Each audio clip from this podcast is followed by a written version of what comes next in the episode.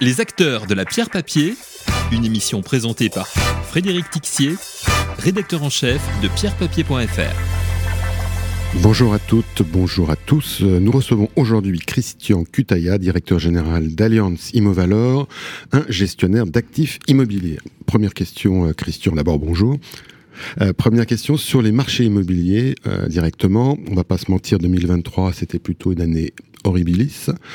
Euh, recul de transactions, recul des prix. Euh, à quoi faut-il s'attendre cette année? Certains courtiers estiment que le marché pourrait non pas repartir, mais au moins se stabiliser avant la fin de l'année. Euh, Qu'est-ce que vous en pensez? Bonjour Frédéric, merci pour l'invitation et c'est toujours un plaisir de pouvoir échanger avec vous. Oui, effectivement, Anus horribilis, je pense que c'est très bien résumé. Euh, on a vu euh, les marchés, euh, toutes les d'actifs confondus, euh, baisser d'à peu près 60% en termes d'investissement. Et ça a été très compliqué pour tout le monde. voilà. Et cette année, certains courtiers, comme vous le dites, envisagent une stabilisation du marché, mais rien n'est moins sûr. Euh, Vous ne le voyez pas aujourd'hui on a vu quelques opérations en début d'année euh, euh, soutenues par des privés qui sont venus réenfoncer des taux à Paris, ce à quoi on ne s'attendait pas. De là à dire que c'est une tendance, je pense que ça sera à suivre, à confirmer. En tout cas, il convient d'être prudent et de rester très sélectif sur l'investissement. Alors, il y a un segment qui intéresse plus particulièrement les investisseurs en, en immobilier, parce qu'il est majoritaire encore aujourd'hui. Ça vous intéresse aussi parce que vous investissez beaucoup dans cette classe d'actifs. C'est celui, euh, c'est celle des bureaux. Euh, alors, il a beaucoup souffert, y compris dans sa frange prime. Euh, quelle est votre analyse sur ce sujet? On commençait à l'évoquer, mais est-ce que le bureau peut se stabiliser en 2024 Alors, la crise immobilière est d'abord une crise financière et liée à une montée mécanique des taux, puis correction de marché par l'investissement. Nous, ce qu'on constate, c'est que euh, la correction euh, a été relativement me- mesurée, en particulier sur nos fonds, mais je sais qu'on n'est pas là pour... euh, c'est pas le moment de parler de nos fonds. Euh, notamment dans la composante prime, on s'est aperçu que même si sur, certaines classes d'actifs immobilières et d'autres segments immobiliers non corps, les corrections étaient de plus grandes amplitudes.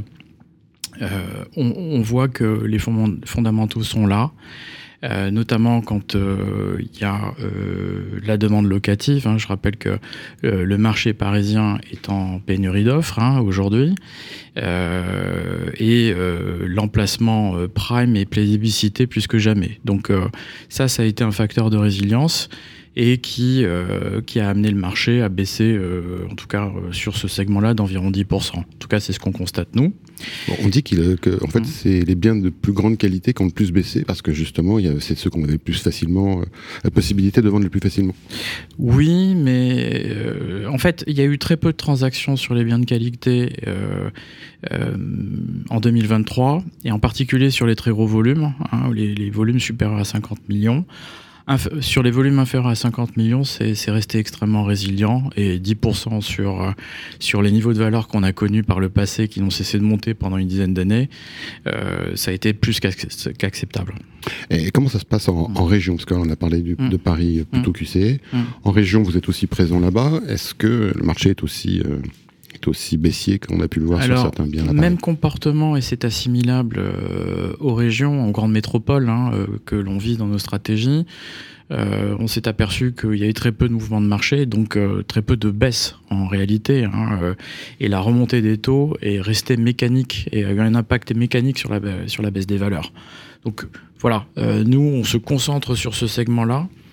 Euh, y compris à l'investissement, et donc on saura euh, surfer sur euh, les corrections de marché.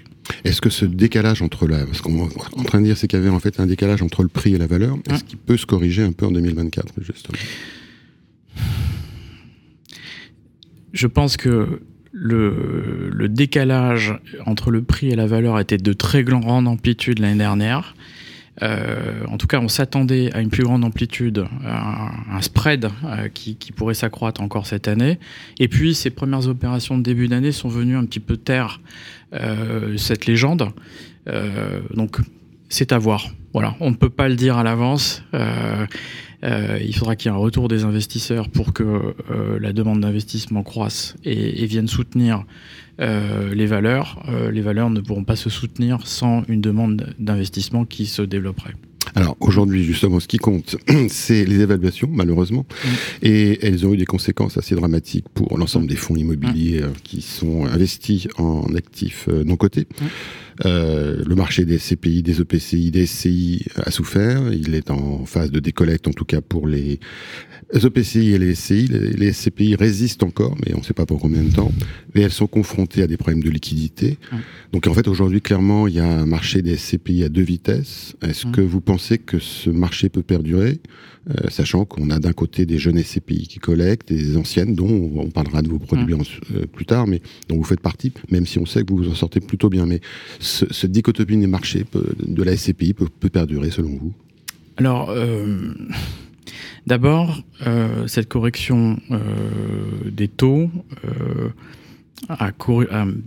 a généré une correction des valeurs et a généré quelque part euh, je dirais, en tout, cas pendant un laps de temps de 18 mois, un début de remise en question euh, de l'attrait pour la classe d'actifs. Je pense que c'est ça le constat de départ. Donc vous pensez que la classe d'actifs immobiliers va redevenir attractive pour une partie des souscripteurs en 2024 ou plus tard?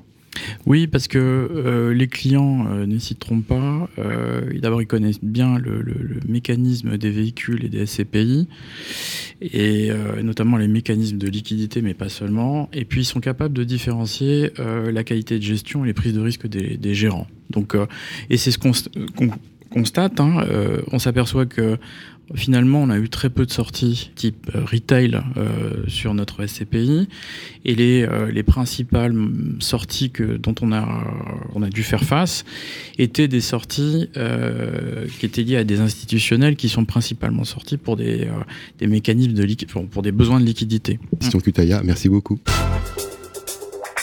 Les acteurs de la pierre papier, une émission présentée par Frédéric Tixier, rédacteur en chef de pierrepapier.fr.